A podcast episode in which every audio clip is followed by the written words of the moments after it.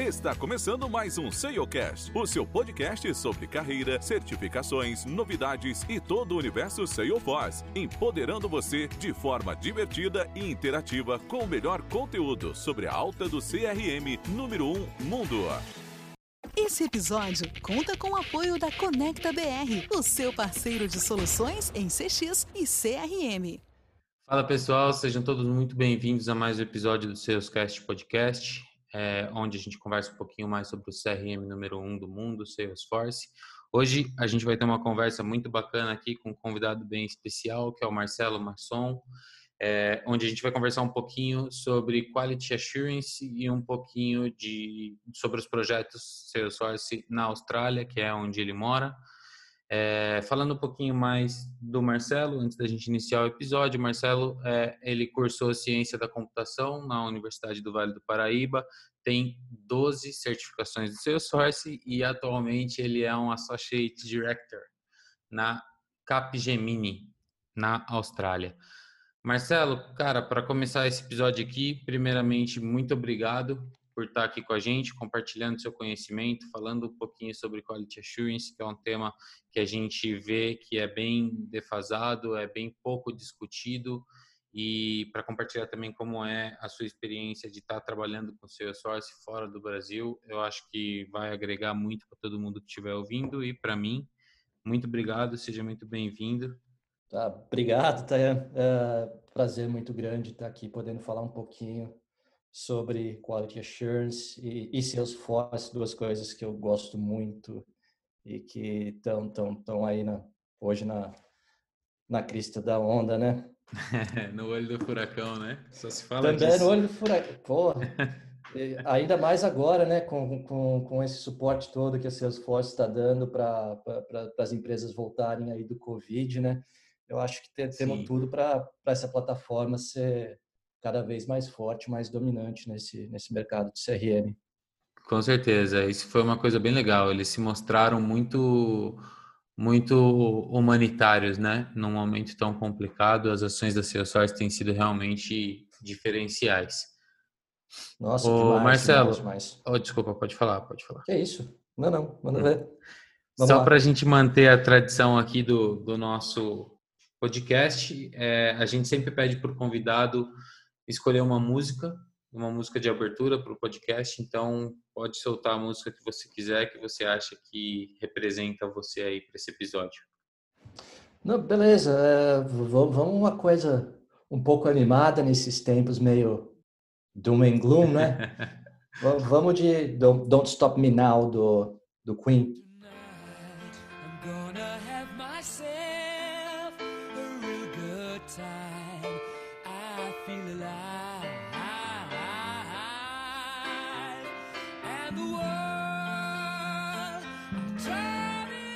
Então, legal, Marcelo, vamos lá, cara, para a gente começar aqui conversando, fala um pouquinho para mim sobre como foi a sua trajetória profissional, onde tudo começou e em que momento que o Salesforce se tornou seu novo ar para respirar.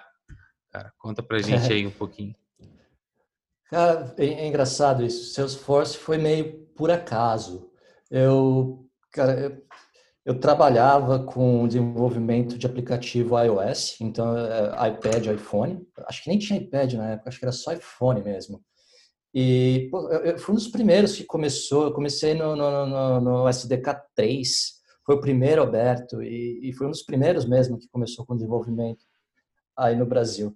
E, e cara, tinha muito chamado, muito, muito cliente pedindo para tudo que é canto, até que pintou uma oportunidade muito grande em São José dos Campos, na Embraer, de fazer um aplicativo para a Embraer para substituir todos os, os, manuais de papel deles por, por, por mídia eletrônica. E foi um projeto que a gente fez através da Multier, que é uma, uma consultoria, eles prestam consultoria para a Embraer lá, e, pô, começamos, e aí depois que eu terminei esse, esse aplicativo, a gente tinha que dar suporte, os caras me chamaram para tocar nessa parte de suporte também, eles falaram, ó, oh, tem estado Salesforce aqui também, que a gente vai ter que pegar no suporte, você não quer dar uma mão nisso? Eu falei, ah, vamos lá. E aí eu comecei a, a mexer com Salesforce, programar devagarzinho, fazer uma melhoriazinha aqui, uma melhoria, melhoriazinha ali. E peguei minha primeira certificação lá, segunda certificação lá também. Foi para minha Isso primeira Dreamforce. Putz, grila, cara, aí você me quebra as pernas. faz, faz, vai fazer, vai fazer um bom tempinho aí, cara. Vai fazer uns 10 anos, mais ou menos. Tem um tempinho de estrada atrás. já, hein? Tem, tem um tempinho. A gente viu algumas mudanças na plataforma. É. Comecei lá na, na Embraer, que fez essas modificações, fazia uma modificaçãozinha ou outra, aí bateu, de, eu já tinha morado fora um tempo, para quando eu fiz um, um intercâmbio para estudar Java, antes ainda do, do, do Objective-C, e me, me, deu cinco minutos. Falei, não, preciso, preciso ir embora, preciso, preciso sair. E aí comecei a, a, a mandar currículo para fora e me chamaram na Nova Zelândia. E lá fui eu para Nova Zelândia, onde eu fiquei três anos trabalhando, comecei na Nova Zelândia, eu comecei na Datacom, que é uma das maiores consultorias em geral da Nova Zelândia. Uhum. Uh, saí da Datacom, fui trabalhar no BNZ, que é o, o, banco que seria mais ou menos o Banco do Brasil da Nova Zelândia. Certo. E aí surgiu essa oportunidade de, de, de vir para a Austrália, que é onde eu estou agora na, na, na Capgemini faz já um ano e meio. Legal. E, e dentro e dentro desse dessa dessa mudança de país, é, como é que foi para você essa adaptação? Porque a gente está falando que você saiu do Brasil para ir para Nova Zelândia.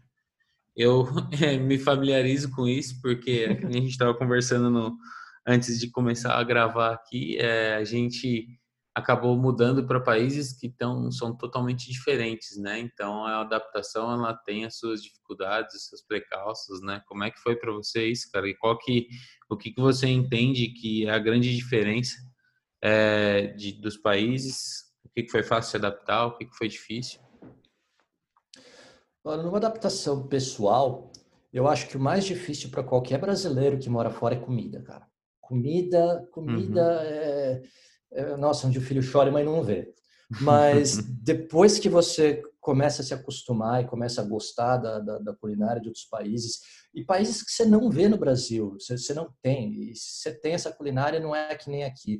Você pega uma comida indiana, uma comida indonésia, uma comida desses cantos mais da Ásia, principalmente uhum. aqui pro lado da, da Austrália, que, que no Brasil você não vê. Você, você, você, nunca provou na sua vida umas coisas completamente diferentes. Depois que você começa a curtir isso, fica legal. Do modo profissional, do, do, do ponto de vista profissional, a coisa que mais me, me impressionou e, e, uma coisa que eu nunca tinha trabalhado antes é com recurso, outsourcing de recurso, com uhum. trabalhar com recurso offshore. Foi um negócio que ainda hoje tenho, tenho minhas minhas ressalvas, ainda hoje tenho meus cuidados, medos, mesmo já tendo tido experiências boas com, com, com outsourcing de, de recurso em projeto. Eu, eu, isso é uma coisa, isso é uma coisa bem, bem legal. A gente acabou não tendo, esse é um assunto bem interessante.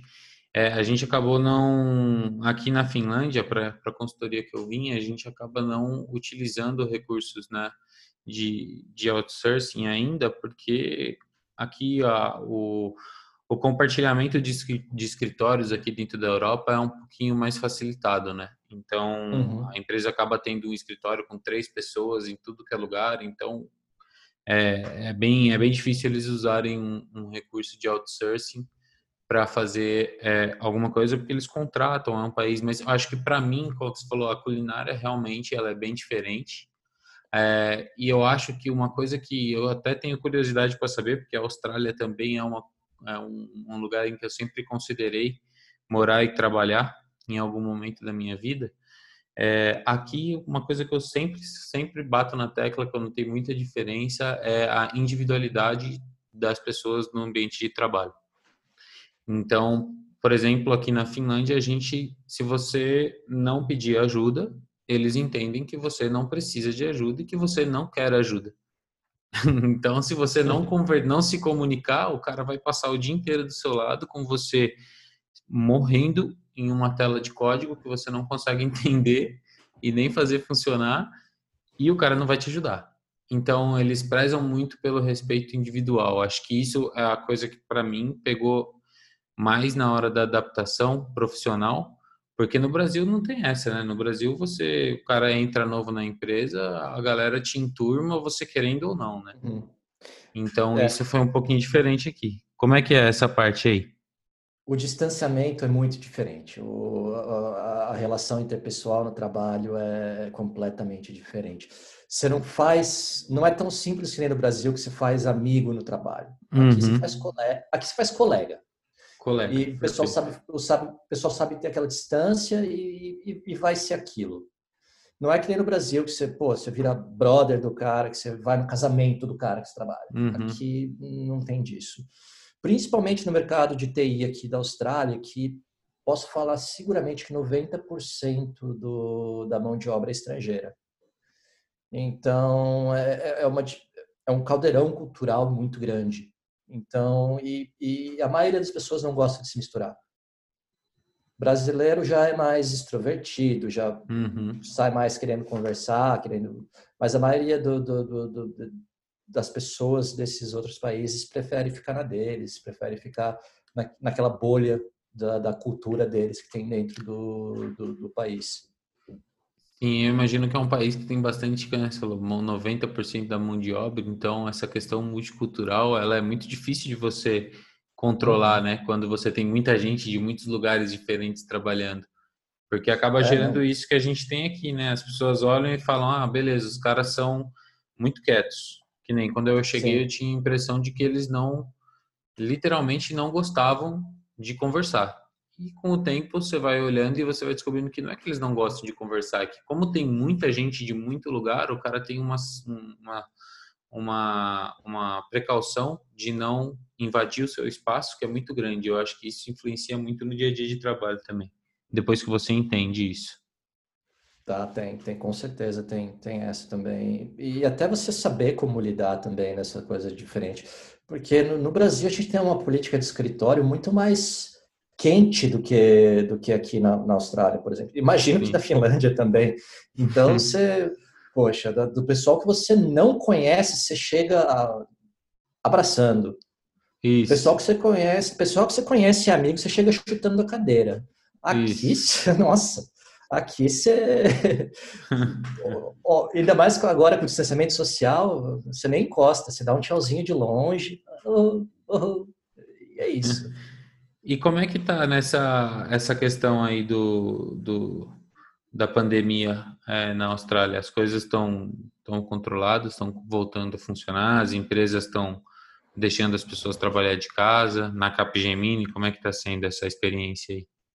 Ah, sim. Ah, ah, porra, cara, só tenho a agradecer a KPGMini. Os caras estão sendo absurdo. A gente pode trabalhar de casa, eles estão, na medida do possível, ajudando no que dá e no que não dá. Os clientes também estão bem compreensivos. Pô, o, o cliente que eu trabalho pessoalmente é, é uma, uma faculdade e eles perderam praticamente 90% do, do income deles. Uhum. E ainda assim eles estão mantendo tudo forte, tudo, tudo... lógico que não, não mantém o projeto como era, mas ainda mantém um projeto de Salesforce, ainda tem a vontade de, de manter a, as coisas funcionando. E, e apesar de tudo, aqui não bateu tão forte porque os caras tomaram uma ação muito rápida quando começou. Assim uhum. que começou a, o, o, o, pico, antes do pico de caso na, na, na, começar em Wuhan, eles já fecharam completamente a entrada de, de pessoas, primeiro da China, depois do resto do mundo. A uhum. Austrália, tanto a Austrália e a Nova Zelândia se isolaram completamente. A ideia dos caras foi muito legal, que foi primeiro evitar contágio externo para depois controlar o contágio interno. Interno. E, e para todo mundo que chegava, que, que quando eles fecharam as fronteiras, você só podia vir se fosse ou residente ou, ou, ou cidadão, né? Uhum. E, e, mesmo residente ou cidadão, eles fecharam todos vários hotéis no, no, centro da cidade. Você ia direto para o hotel, ficava em quarentena lá. Então, os caras fecharam completamente uh, o que eles chamam de importação de novos casos e começaram a cuidar só da distribuição interna da, da, da contaminação dentro da sociedade. E conseguiram rastrear e, e, e isolar muito bem. A gente teve um, um período, estamos tendo, está tá no segundo mês agora de, de isolamento, mas já está abrindo. Uhum. O, os restaurantes estão começando a querer, querer abrir, as coisas estão começando a querer voltar. Legal, cara. Que isso, isso, isso, isso é uma coisa bem legal que também não a gente também não, não pode de reclamar do Brasil, né? Apesar de existir sempre as exceções, mas eu acho que as exceções estão em todo lugar. É, as empresas também estão é, deixando as pessoas trabalhar de casa. Aqui na Finlândia é, é, super recomendado e assim mesmo depois que as coisas voltarem ao normal, que não é mais normal, né? É um novo normal. Uhum. É, a gente provavelmente não tenha mais essa obrigação de ir ao escritório, porque trouxe uma série de aprendizados, né? Não vou dizer coisas boas, porque nada de bom vem de uma pandemia assim, né? Trouxe aprendizados que podem vir a se tornar coisas positivas para a sociedade depois, né? Hum, não, com Mas certeza. bem legal. E aí, cara, agora passando pro porque aqui a gente tem conversa para falar é, horas. Mas passando aqui para o tema da, da, nossa conversa, começando é, a falar do, do, tema principal, que é Quality Assurance, eu queria uhum. que você é, falasse para mim para quem está te ouvindo agora, é, o que, que é o Quality Assurance? O que é a, a, a, a qualidade da informação, a qualidade dos processos e qual é a importância de você se preocupar com o Quality Assurance a hora no, no momento de implementação, implementação de um projeto, sendo você um cliente ou sendo você a consultoria que está implementando? Perfeito. Eu, eu, vou falar do, do, do Quality Assurance do, de uma forma mais focada no, na, na, na, aplicação e não tanto nos processos.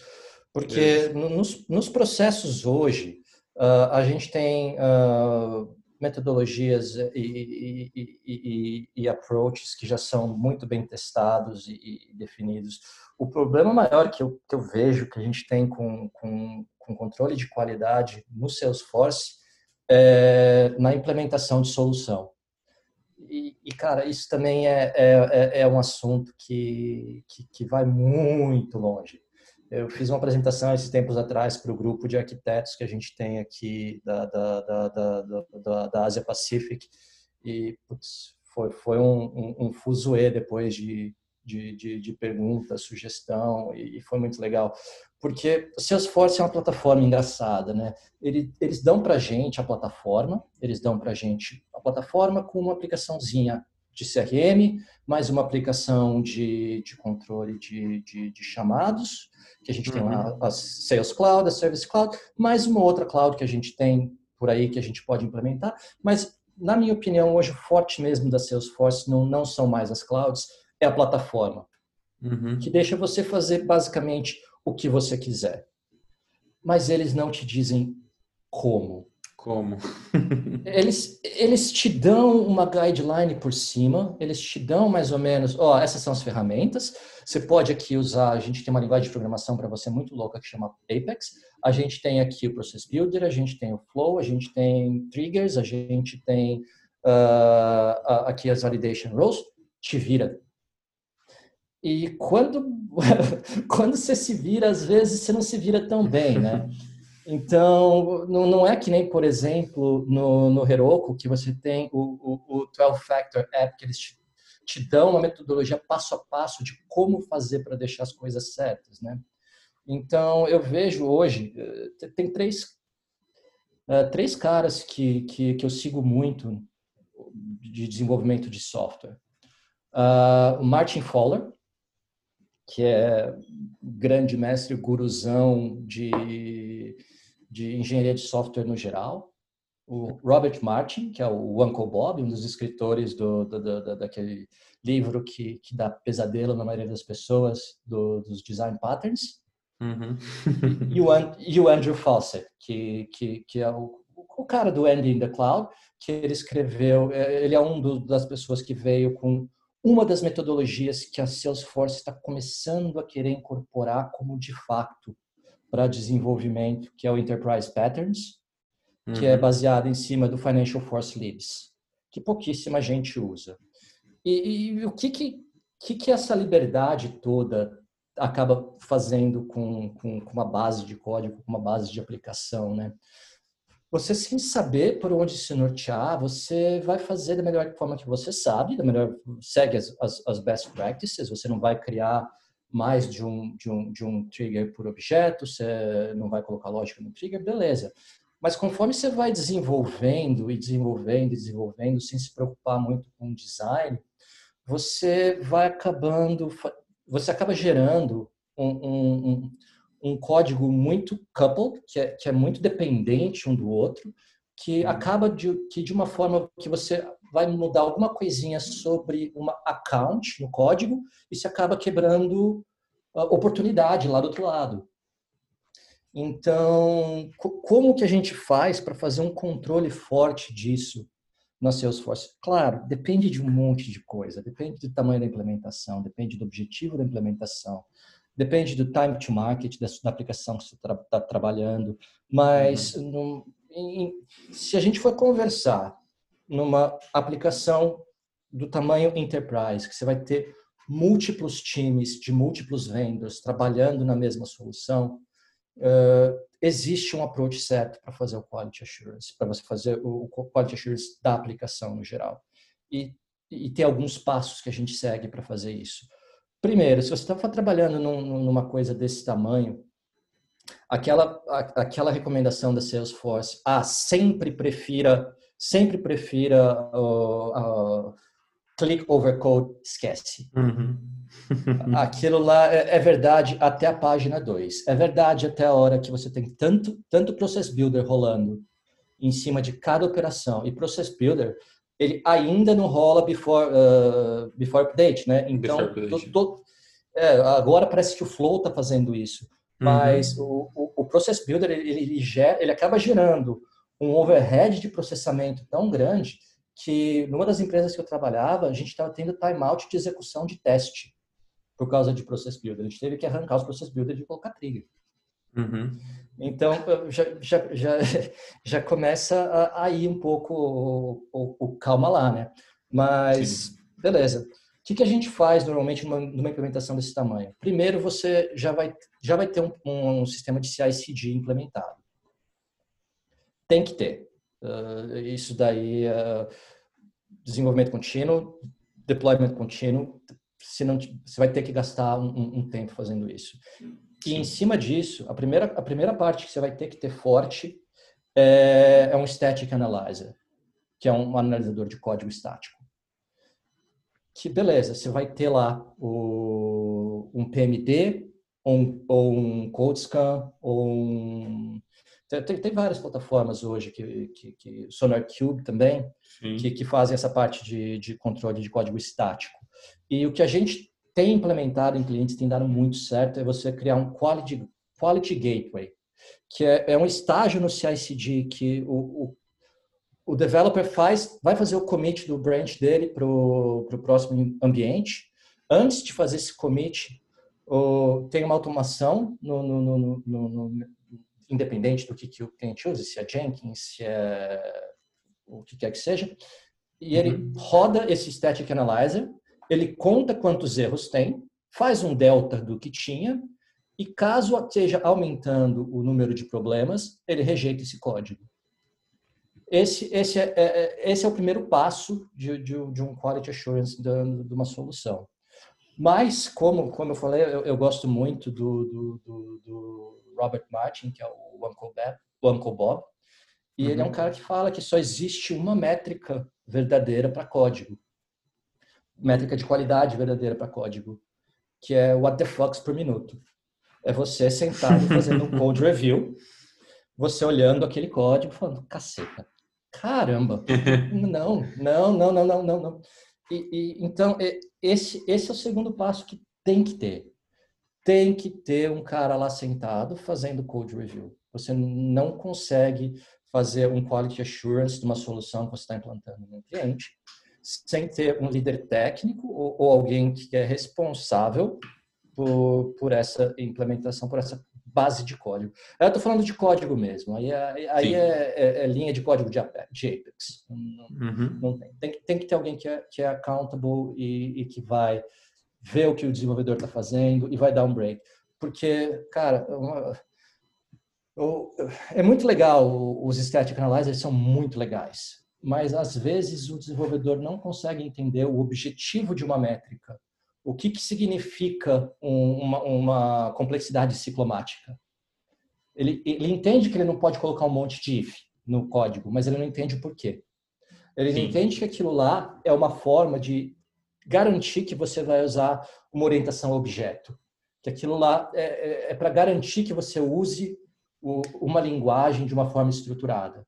O que, que os caras fazem? Eles quebram um, uma classe em 20 classes e faz um procedural quebrado. Pronto, passou no, no, no Gateway. Por isso que tem que, tem que ter a figura, a não ser que, que, que, que o AI venha muito forte nessa área, eu não vejo isso mudando tão cedo. Mas então essa segunda parte tem que ter, que é o, o, o Code Review. Code Review. Uhum. Tem que ter. A terceira parte, eu não sei se é um complemento ou se é um suplemento do, do, do Code Reviewer, mas é o, standard de guideline de desenvolvimento. E tem que ser muito forte. E tem que ser muito concordado entre as partes. Todo mundo que chega para desenvolver. Porque no ambiente corporativo, você trabalha em implementações que estão trabalhando com múltiplos vendors, em múltiplos projetos, fazendo coisas completamente diferentes. Só que esse documento tem que ser único. Esse documento é, é responsabilidade da, da, do, do dono da, da org, do, do, de quem pagou pelo seu esforço, e isso uhum. tem que ser seguido por todo mundo. É, é, basicamente a regra do jogo. Vai, vai te falar como fazer cada coisa, como nomear cada coisa, porque não existe coisa mais chata que você chegar numa, numa implantação, metade da, da, das classes de teste, por exemplo, tem é, é, o mesmo nome da classe com teste no final, e, o outro, uhum. e a uhum. outra metade é teste underline o nome da classe. Bicho, você não sabe onde você procura a bagaça. Então, é, essa parte do, do, do, do dos códigos, do agreement mesmo, do, do, code standards, nomenclatura, uh, quais design patterns são aceitáveis e quando utilizar, tudo isso tem que ter documentado também. Essas três coisas quando colocadas juntas, fazem muito por essa garantia de entrega de qualidade. Porque uma das coisas que veio complicar muito para o lado do Salesforce, a entrega de qualidade do projeto, é exatamente o, o desenvolvimento ágil. Que o desenvolvimento ágil tem muita, muita vantagem, muita vantagem, mas tem algumas desvantagens também. E a maior desvantagem é a pressão pela entrega a qualquer custo. Sim. Você tem aquilo lá que você tem que entregar, tem que ser para ontem e, e, e, tem que tem que estar tá entregue. Só que não fala como que você entrega, né? Então eu gosto muito daquela analogia do, do, do, do ágil, que eles falam do skate, né? Que não, porque o cliente, o cliente quer um carro. Mas eu chego lá e falo, não, na primeira iteração eu vou te dar um skate. Aí depois do skate, a gente vai evoluir para uma lambreta. Depois da lambreta, a gente vai evoluir para uma moto. Depois da moto, a gente vai evoluir para o carro. Cara, se você não tiver muito forte uh, como você tem que fazer cada coisa, e se você não tiver muito forte esse controle de qualidade, o desgraçado do coder, ele vai, ele vai hard, ele vai fazer o hard code da rodinha do skate. Sim. A rodinha do skate tá, tá hard coded no código, bicho. A hora que você passar isso para uma lambreta, vai ser uma lambreta com rodinha de skate. E a hora que chegar no carro, você vai ter um Frankenstein que nada funciona. Então tem, tem que estar tá muito bem acordado essa parte. E, e, e, e, na minha experiência, essa, essa solução implementada em três, três pilares é o que mais dá certo hoje. Ainda mais com essa mudança toda de paradigma que a gente está das empresas porque antigamente era fácil, né? Antigamente o paradigma de desenvolvimento era o paradigma de pastelaria, né? Que, que basicamente A empresa chegava para você. Que for chegando, você vai fazendo. É, não, eu quero o software. Tá, tá, beleza. Que sabor que você quer o software? Ah, eu quero o meu de frango catupiry. Beleza, tá aqui seu software de frango catupiry. Cliente, embora você ia fazer seu próximo pastel de, de código.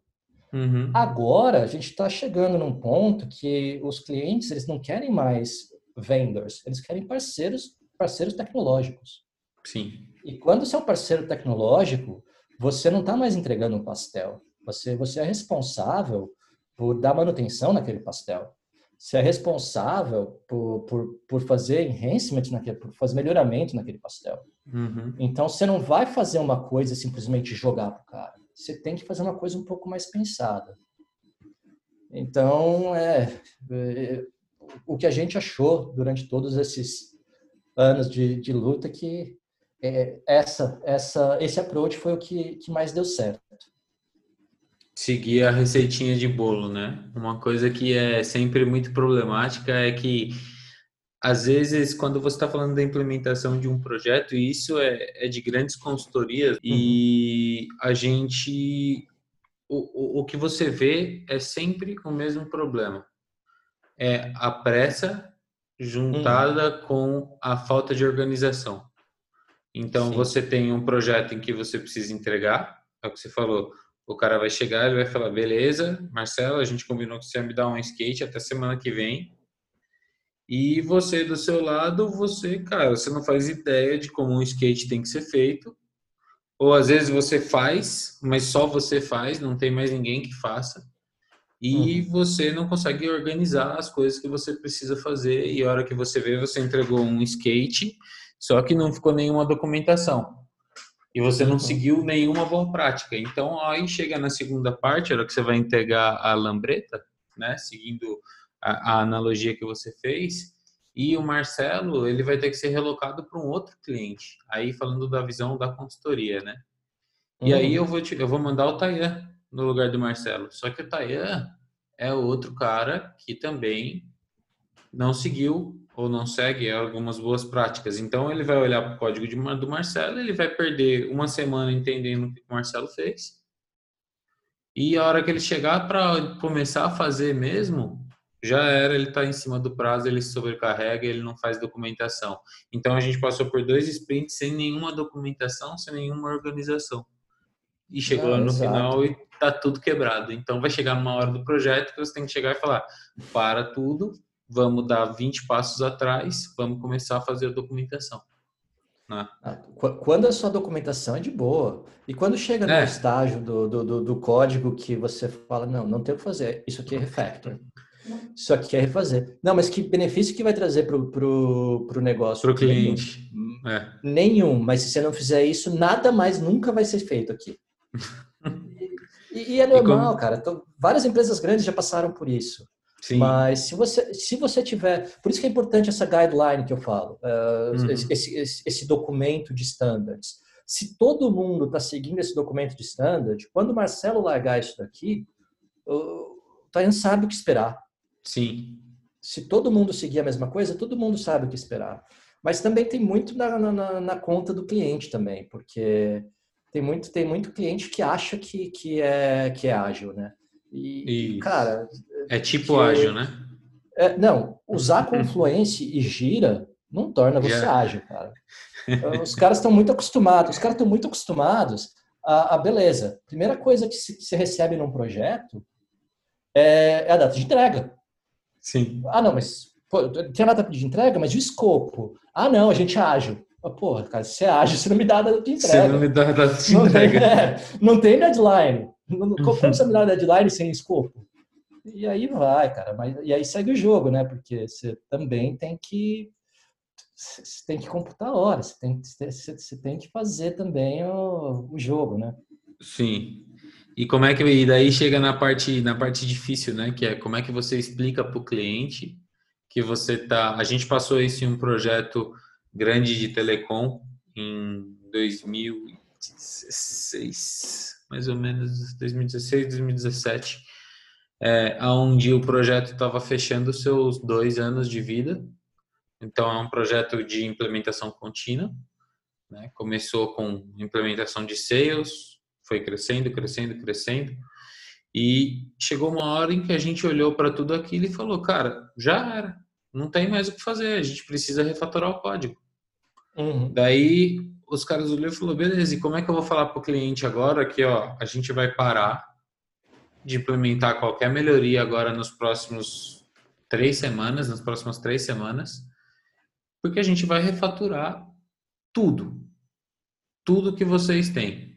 E aí o cliente vira e fala assim, por quê? Esse, ó, porque é. a gente não seguiu boas práticas. Porque a gente chegou. Ah. nessa, nessa situação nossa foi quando houve a migração do, do Classic para o Lightning, né? Muita coisa tinha que mudar, as Visual Nossa. Forces tinham que tinham que virar Lightning Components e tudo mais. Uhum. E a hora que a gente começou a ver isso, porque a, o cliente pediu para a gente, falou, beleza, recebemos um e-mail da Salesforce falando, cara, daqui, sei lá, um ano e meio não tem mais suporte nisso, eu não quero pagar o pato, então vamos mudar agora. E aí, a hora que eles falaram isso, a gente, ok, vamos ver quanto tempo a gente precisa. E começando a cavar no código, a gente olhou e falou, cara, se a gente não estruturar isso antes, impossível a gente fazer isso mais para frente. Então, e aí como é que você vende isso? E nisso a empresa toma um puta de um ônus, né? Porque muitas é, vezes você não, não consegue caramba. fazer que isso seja billable. E a hora que você não faz com que seja billable, aí ferrou tudo. Porque... Tá danado. Aí, aí, você, aí você põe na conta do, do inimigo número um de todo mundo, né? O débito técnico. O débito técnico, exatamente. Ah, não, isso aí é, isso aí é débito técnico. Mas aí é, é que. Puta, tem um gráfico muito legal do, do, do, Martin Fowler também, dos quadrantes do débito técnico. Eu não sei se você chegou a ver esse. Que é muito verdade, cara. Tem, porque tem quatro tipos de débito técnico. Hum, se você parar para pensar. O débito técnico não é só débito técnico. Ele coloca num, num quadrante que é reckless, prudent, uh, versus deliberado e deliberate e inadvertent, que é uhum. sabido e não sabido. Então, você pode ter um, um reckless deliberado, que é o débito técnico reckless deliberado, que é, cara, não tenho tempo para pensar em design, não tenho tempo para nada, vai Corinthians, uhum. depois a gente vê o que a gente faz. Tenho, tenho prudente e deliberado, ó, sei que é débito técnico, estou anotando aqui na, na, na, minha relação de débito técnico, e, e mais para frente e, eu volto nisso. No futuro, no futuro a gente vê. Uhum. Aí, o, o, mas o perigoso é o inadvertent, que é, que é, é o não sabido. Uhum. O não sabido e reckless é o mais perigoso de todos, que, que, é, que é tipo, o cara não sabe o que está fazendo. Tipo, o que, que é separação de, de, de concerns? O que, que é layering? Então, você está colocando débito técnico no sistema que você nem sabe. E esse é o que mais acontece na, na, na, na, maioria das implementações. E aí a gente tem o último, que no seu caso, no caso que você descreveu, é clássico. Que eu não chamo nem de débito técnico, é, technical debt em inglês, a gente chama de technical decay. Uhum. Que é nova funcionalidade chegando que deixa a funcionalidade antiga obsoleta e você tem que refatorar. Exato. E esse trabalho, esse trabalho acaba virando débito técnico, mas a gente chama de technical decay, porque é alguma coisa que algum dia foi foi uh, não foi errada, mas hoje tem que ser arrumada. É, quando é, quando é desse jeito, quando, é desse último, que foi exatamente o que você descreveu, eu, pelo menos aqui, eu sinto que os clientes são mais abertos a conversar a questão de billable. Agora, quando, quando é technical mess, que é, que é que a pessoa não sabe o que está fazendo e, quebra tudo e, e, e chega no, no, no, no, É aquele erro que você não justifica, no ponto né? De retorno. É, é, exato. No ponto de não retorno, você não consegue mais mudar nada no sistema porque as coisas começam a quebrar em lugares inesperados e você não consegue explicar, aí não tem o que fazer, cara. O cara vai. Aí você vai ter que entrar com um plano de, de, de contenção, de recuperação de conta, vai ter que dar um, um, muita hora grátis para cliente. É verdade. Com razão, né? E, e com razão, exatamente, porque no, no final a culpa é de quem implementa, né? Não é não ah, só é. de quem implementa, né? Mais mas... ou menos, porque é. é. porque tem a pressão toda também, né? E, e a pressão é foda, que é Isso, a pressão do prazos, entrega. né? Exato. E, a, E aí você concorda, é débito técnico, é débito técnico, assina aqui. Ah, tá, tá beleza, daqui a pouco eu assino. Aí você, você corre para fazer, o cara não assina. Daqui a, a, um ano, o cara vai voltar com esse problema. Ele não vai lembrar que ele não assinou. Ele não lembrou. Ele é. não vai lembrar que você pediu para ele assinar. Virou um problema tá novo. Lá, Exato, o problema está lá. E, cara, puta, eu, eu acho que a gente já está nesse, nesse tango há algum tempo para para ter visto algumas dessa, né? Sim, sim. Acho que isso foi isso é uma isso é uma coisa que eu também vejo vejo bastante diferença entre entre o trabalho no Brasil e o trabalho aqui, né, nos clientes da Europa, que são é, os, os compromissos que, que você tem, não que isso é uma regra, né? Porque acontece em todo lugar do mundo, mas nos clientes que eu tenho trabalhado nesse tempo que eu estou aqui, a, o compromisso é de ambas as partes. Então, se você falar para ele que você vai entregar isso semana que vem, ele vai se planejar para receber isso semana que vem. Se você, uhum. se ele precisar fazer alguma coisa até semana que vem, ele também tem o, o, compromisso de correr atrás e fazer isso acontecer. O que eu vejo muito no, o que eu via muito no Brasil é ah, legal, cara, pô, a gente quer fazer isso acontecer, eu tenho noção, então você é o Marcela Consultoria, eu sou o cliente, você me passou o que eu preciso fazer, eu sei o que eu preciso fazer, só que eu tenho um monte de outros projetos tocando ao mesmo tempo que você. Então eu, eu não tenho tempo de ver isso agora. Eu, ou então eu falo que eu vou ver e esqueço, porque eu estou tocando quatro, cinco, seis projetos. Então o cliente aqui ele destina recursos mais é, concentrados em, em, em, projetos. Então, eu tenho, atualmente estou num projeto de uma empresa que produz produto marítimo, sabe? Para uhum. barcos, peças de barcos e tudo mais. E você vê que eles não são grandes, mas, assim, em números de funcionários, eles têm bastante funcionários, mas poderiam ter muito mais pelo porte da empresa. E eles não, é, eles tentam manter a alocação de um recurso por projeto. Então esse cara ele está totalmente focado no seu projeto. E isso é muito difícil. Eu vi muito pouco acontecer no Brasil. Muito pouco acontecer no Brasil. De você ter um recurso. Normalmente você tem um recurso que o cara já está 100% do billable dele totalmente consumido e aparece um projeto novo. Daí você tem os product owners que não aparecem na reunião de sprint planning. Uhum. E aí, a hora que você está fazendo a review, o cara não sabe o que você fez, porque ele não estava lá. Entendeu? Então, também, sim, concordo. É injusto falar que a culpa é da consultoria, eu não acho que sempre é. Mas a gente também tem muita coisa que, usando esse débito técnico como nosso aliado, a gente deixa passar e deveriam servir de lições para aprendizados, né? Uhum. E, e, o que a gente está tentando fazer, o que a gente tenta fazer aqui, e estamos caminhando, estamos chegando lá, é montar dentro da, dentro da consultoria um centro de excelência. Para definir toda, toda essa parte de controle, de como a gente mede qualidade, porque cada um, cada um mede qualidade do seu jeito, né? Cada um mede o, até o, como você pode aplicar uma coisa dessa, porque o que eu descrevi para você, se a gente vai tentar colocar num, num, numa vendinha que tem a, a, Group Edition do Salesforce e olhe lá e três usuários, mata o cara. Sim. Porque você não consegue, você não consegue fazer um, de, um deploy de uma coisa em menos de um dia. E o cara quer só, o cara quer só adicionar um campo. Uhum. Então tem, é, tem, tem esses dois lados, né? Sim. O fit, fit for purpose, do tamanho do, da bucha. Às vezes, é dependendo até, dependendo até do, do, do, do, time to market que, que os caras vão ter, qualidade nem importa. O que importa é estar tá na rua. Tá na rua, exato. É, porque você pega, por exemplo, o, o que aconteceu com vários, vários softwares monstros, o que aconteceu com o Twitter e o que aconteceu com o LinkedIn. Os caras fizeram exatamente, desenvolveram mais rápido possível porque eles precisavam de um time to deliver muito rápido. Uhum. E depois, quando a bagaça quebrou, eles pararam e falaram: oh, não, agora a gente vê. O, o LinkedIn parou por nove meses para reestruturar, para refactor. Sim. O Twitter foi famosa no, a, a, época da baleia. o Twitter, o Twitter baleou. Uhum. Então, é, é, é, um monte de detalhezinho nessa parte de não só da qualidade, como da importância da qualidade, né?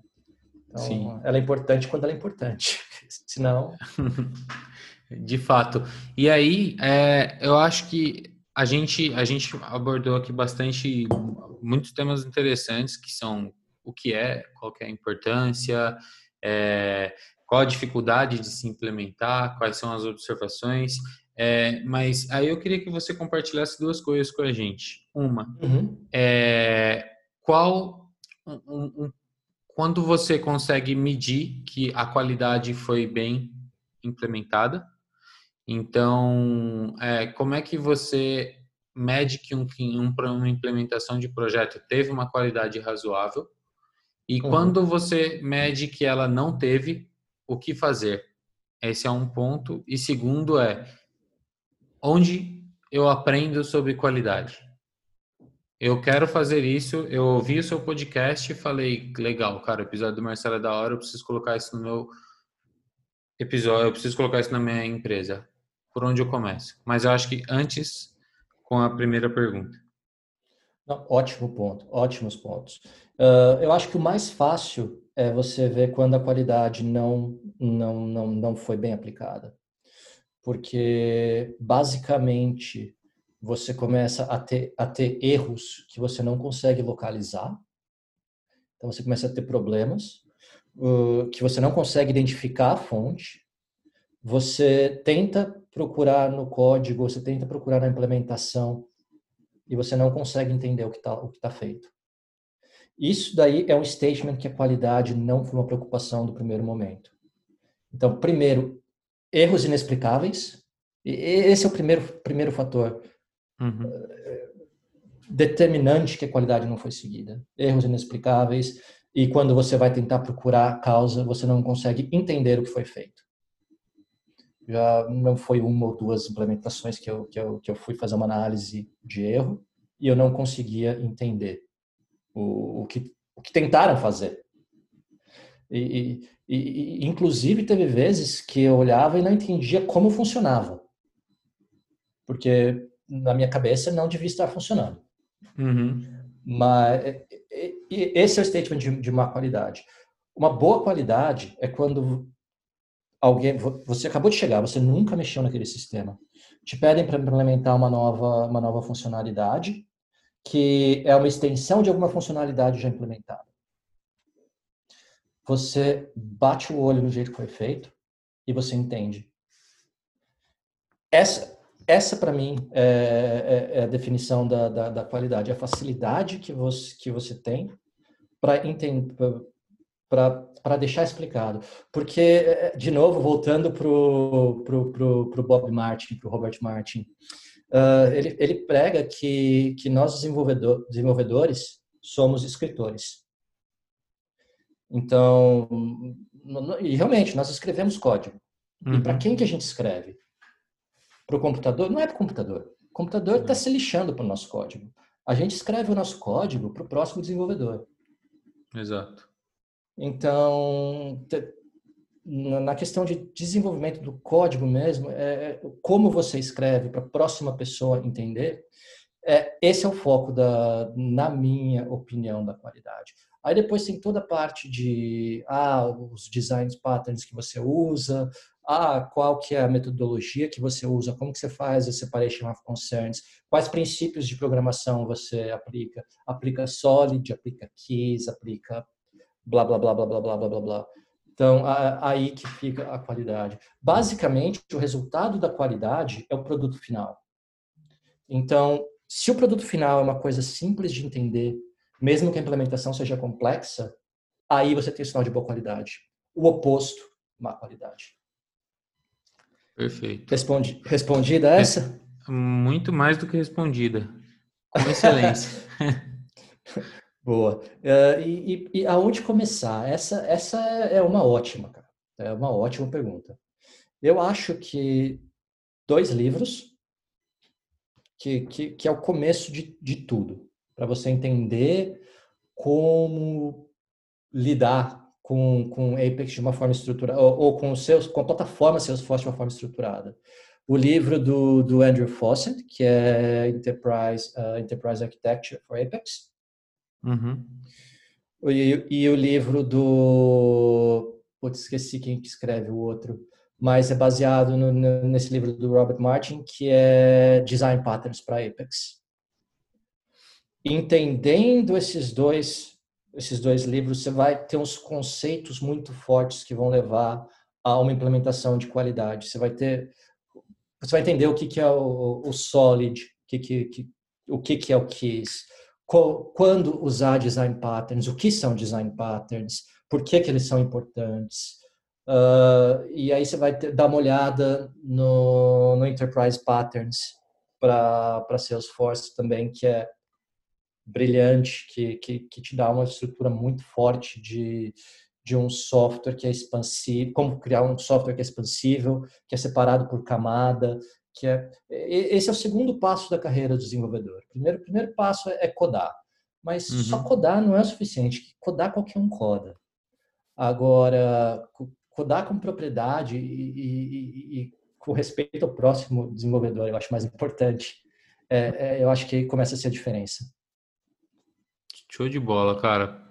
Perfeito, eu acho que concordo em, em todos os pontos com o que você, que você apontou aqui. Eu acho que realmente são caminhos a serem seguidos e se todo mundo conseguir seguir isso, a gente tem ambientes muito mais fáceis de se trabalhar aí no dia a dia com, com muito menos problema do que a gente poderia ter, né?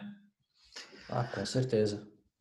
Beleza, cara. E agora a gente mudando um pouquinho é, o, o foco de a direção do, da nossa conversa, é, o que que você... Eu queria trazer um pouquinho para essa questão da experiência da, da Austrália, de trabalhar fora do país. A gente também teve alguns outros é, participantes aqui nos podcasts, né, no nosso podcast, que falaram sobre isso. E você é o primeiro dessa parte do, do mapa. Então, eu queria que você falasse um pouquinho sobre o que, que você vê de grandes diferenças no dia a dia entre projetos do Brasil e da Austrália. É, a gente pincelou um pouquinho sobre isso né, no começo uhum. da, da conversa, mas o que, que você vê entre maiores diferenças? Qual que é a importância de você é, ter certificação aí dentro? É, porque aqui, pelo menos aqui na Finlândia, é uma coisa que é muito bem estruturada, até por conta é, de aqui 100 euro ou 100 dólares nos Estados Unidos é um pouco mais fácil de você das empresas terem condições de incentivar isso, né? Uhum. E como é que é isso aí dentro do, do, da realidade do mercado na Austrália, na, no continente que, que você está aí? Ah, então, vamos eh, quebrar um pouco. Uh, a parte de diferença de projeto, é que eu acho que aqui a, aqui é, a organização é muito mais forte e o processo é muito mais obedecido do que no Brasil.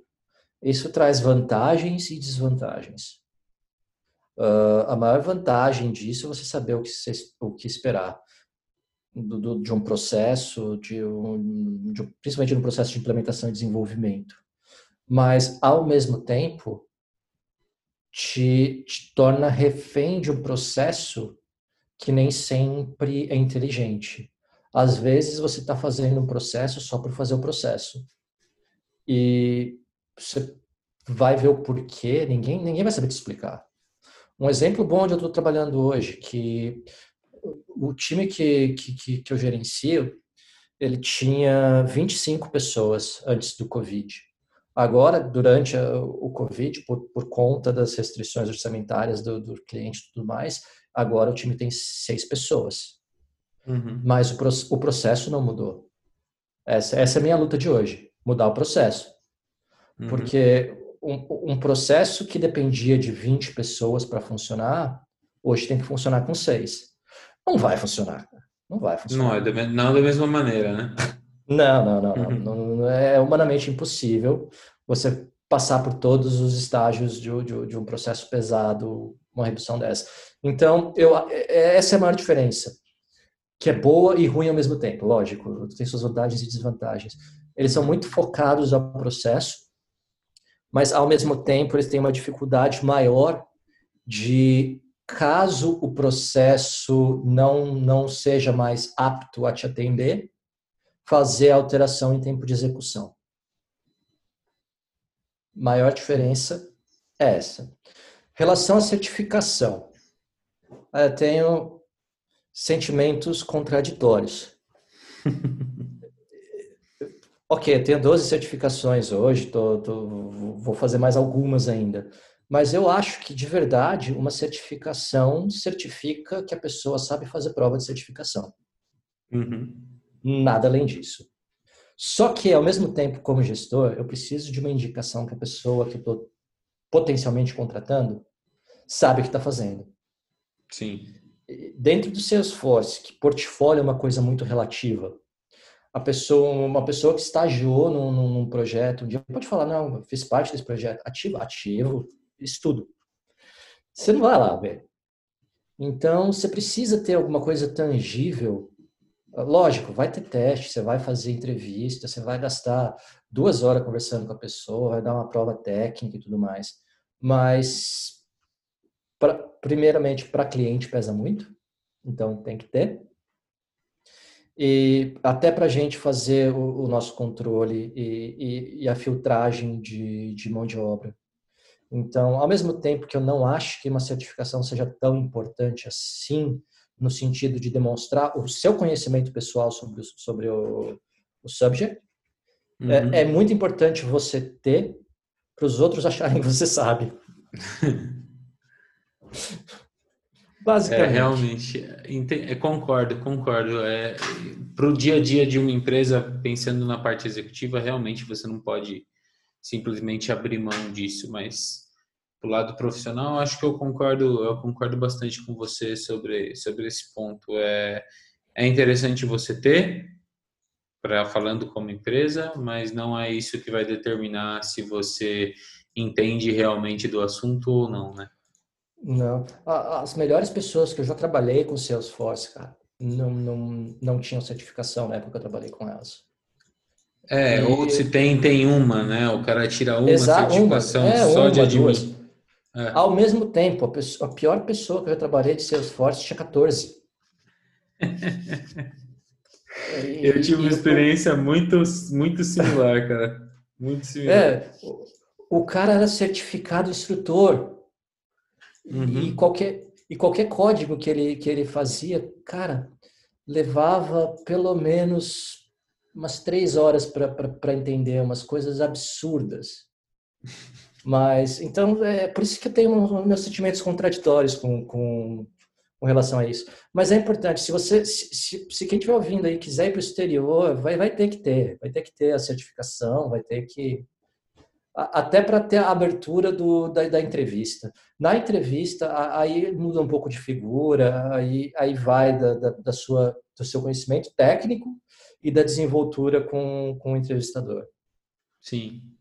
E aí, aí eu, eu acho que entra uma, um segundo ponto bem importante que eu falei no meu quando eu fui entrevistado antes de eu entrar na equipe aqui do podcast e falo com outras pessoas que acabam conversando comigo é, cara beleza eu quero ir e aí é o que eu quero saber da sua dica é eu quero ir para fora do país o que eu preciso fazer? E eu acho que a resposta disso todo mundo dá a mesma. Não sei se você concorda. Se você não concorda, você você me, me avise. Mas a primeira é em inglês. A segunda, certificação. Pelo menos no, na experiência que eu tive com o mercado exterior até agora, né? Uhum. Sim, mas tem uma, um outro fator que eu acho muito importante. Hum. Tenha certeza do que você está escolhendo. Ah, sim. Porque é aquele, é, é, é aquele famoso aspecto do pessoal ver as pingas, mas não vê os tombos. Porque uhum. Todo mundo fala, pô, quero ir, quero ir, quero ir, quero ir, mas eles não sabem do, do, do, do o que é estar aqui, né? Passa. Uhum. É, dos perrengues que a gente passa longe, sem família, sem amigo, começando tudo do zero. É, Sim. É, é um pouco mais complicado do que, do que simplesmente sair. Quando você vai para um país em que você não fala o idioma, né? Eu tive muito Nossa. isso no começo, cara. Eu vim para cá, eu finlandês, é assim, Infelizmente, eu não estou nem, nem perto de entender o mínimo. Eu sei falar bom dia, boa tarde, boa noite, obrigado. E, é, e cara, você chega aqui, você sai do. A minha, a minha sensação foi: eu quero muito isso, eu quero muito isso, eu quero muito isso. Até o avião, para que eu pisei aqui, eu olhei na placa, falei: fudeu. Eu não consigo nem entender o que essa placa tá falando para mim. E eu tô no aeroporto é. ainda, eu não saí do aeroporto. não começou ainda. Exato. E aí você vai vendo isso no dia a dia e é muito, é, isso realmente eu acho que é uma coisa que muitas pessoas não levam em consideração. Eu não levei, acho que não levei tanto em consideração isso. Não me arrependo, porém conheço pessoas que se arrependeram.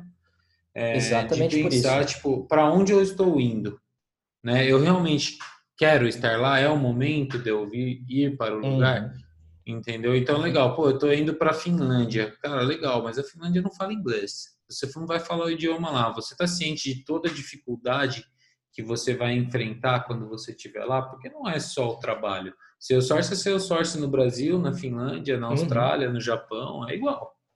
Você vai mudar para inglês, você vai saber utilizar em qualquer lugar do mundo. Agora, uhum. e o resto, né? E o resto da experiência de morar fora do país? Não, é, exato. E muda tudo, cara. Muda, muda, muda o jeito de ser no banheiro. Muda tudo, exatamente. Muda, muda, muda onde você joga o papel higiênico. Exato. Então você se perde, cara. Você muda o jeito que você cumprimenta as pessoas, muda, muda o, o, o básico do seu dia. Então, é, aqui a, pô, no caso, você, você é? não tem nem filtro para tomar água aqui. Você toma água direto da torneira. Então, a primeira vez que eu cheguei aqui, eu não tinha filtro na casa. Eu falei, e agora?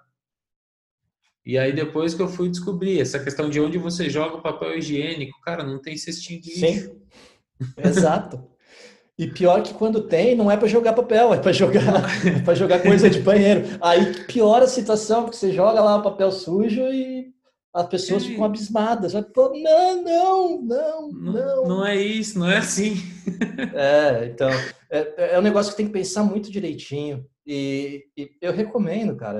Eu acho que quem tiver oportunidade, faça, porque você, você vai crescer muito, vai abrir muito sua cabeça, vai abrir muito seu olho, vai abrir, vai, vai mudar, porque muda a realidade, muda, muda a referência sua de, de entendimento das coisas de aceitação, de principalmente para o lado de cá uh, da, da, Ásia, que provavelmente na Finlândia também, porque por exemplo a, a religião aqui é muito diferente.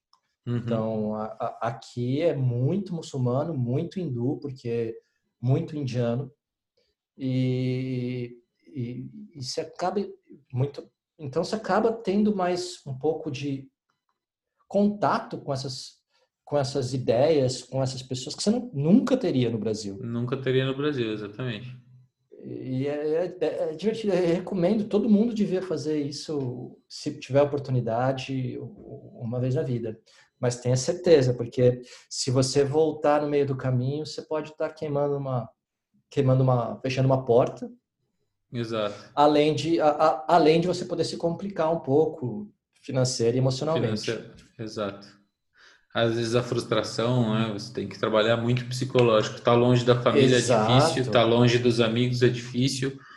E... Não, e, e, o frio, a depressão de inverno e o caramba quatro, meu, Exato. a galera acha que é brincadeira, não é?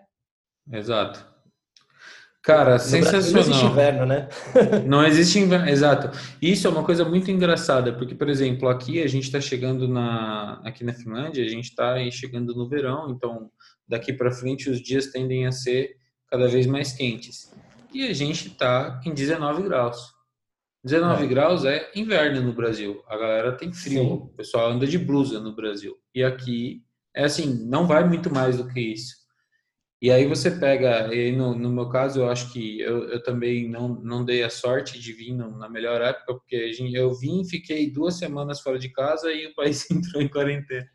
Então, é, você acaba sendo. Então você tem que sempre ter essa preocupação. Por sorte, não, não, não sinto que me afetei tanto, porque eu vim com a minha esposa, então não estava sozinho. Ah, mas sim. quando você vai sozinho, numa situação dessa, você acabou de chegar num país, o país fechou, quarentena, nada acontece, Nossa. você não pode sair, você não pode conversar com ninguém, toda sua interação é online.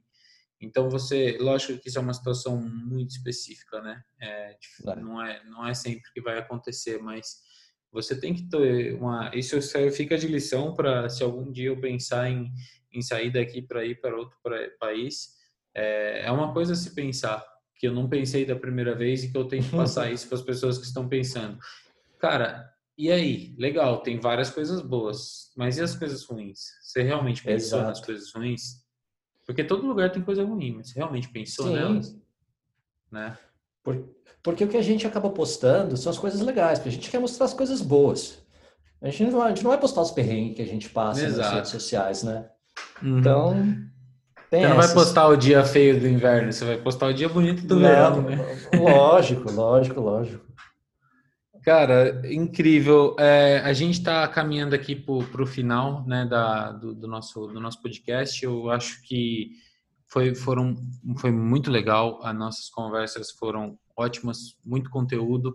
Eu queria que você só, eu queria pedir mais, eu queria que você seguisse mais um ritual do, do, do, do nosso podcast, que é deixar para as pessoas uma dica de ouro né, profissional, uma dica de carreira de ouro que a gente chama como uma dica importante, uma dica a ser seguida para um sucesso. Uhum. Livros, podcasts e coisas que você ouve ou acompanha que agregam na sua vida é, profissional e pessoal. Podcast não tem o que falar, né? livro, livro, eu falei, uh, o, o uhum. cara, basicamente Enterprise uh, uh, Apex Enterprise Architecture uhum. e o Design Patterns for Apex. Para desenvolvedor, cara, fez, fez o, o, o Platform Developer 1, fez o Platform Developer 2, leia, devore esses livros. E, e, e, entenda esses livros. Esses livros fazem toda a diferença na hora de, um, de uma entrevista. Porque, pô, a, aplique e te, tente entender e aplicar quando, principalmente numa entrevista, mostra que você sabe o, o, básico de orientação a objeto. Isso é uma dificuldade muito grande que eu vejo de desenvolvedor Salesforce. Uhum. Uh, toda entrevista de emprego que eu faço, uh, e é, é, essa vai ser a dica de ouro, eu vou, vou, dar algumas das perguntas que eu faço.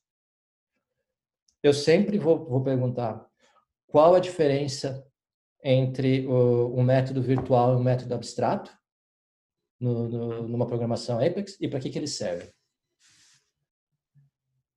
Então, fica, fica, fica a dica. Descubra essas, essas respostas. Sa responda sa essas saiba, é, perguntas. É, exato. Responda, responda, essas perguntas, porque quando você tem uma, uma estruturação dessa numa entrevista de emprego e você transparece que você sabe isso, é, é um plus muito grande para o entrevistador. Muitas, muitas vezes... coisas desses são consideradas, né? Se o cara fala, beleza, ele não foi bem tão nisso, mas ele respondeu o, o ponto da pergunta de ouro da entrevista, né? Não, lógico. E, e essa parte, de, principalmente design patterns, eh, se a pessoa sabe, Salesforce você aprende rápido. Boas práticas de programação é mais difícil de você colocar na pessoa. Uhum. Então, estude as boas práticas de programação que, que eventualmente vão te chamar, seja para fora. O inglês, inglês é manjado demais, não vou falar porque todo mundo já. Sim. Talvez, tal, talvez aprenda chinês, que vai ser a próxima é. grande coisa. Mas, né, né. Uh, vai, vai, vai, vai, vai no. Se for desenvolvedor, estuda bem essa parte de orientação a objeto é, é um diferencial muito grande e não é nada de outro mundo.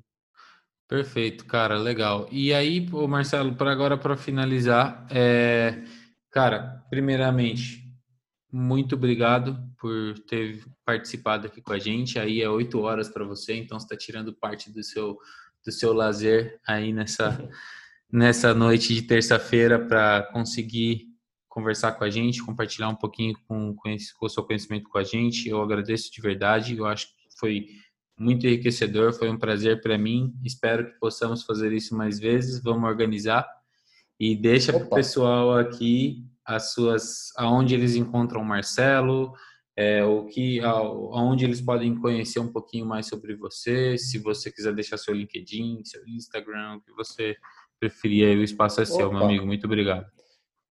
Né, procurar aí, Marcelo Marçom com, com dois S, vai me achar em tudo que é canto. Ah, vai me achar no LinkedIn, vai me achar no Facebook, vai me achar no. É, eu não tenho uma política aberta de LinkedIn, então eu, eu, aceito mais quem, quem realmente já trabalhou comigo, alguma coisa assim.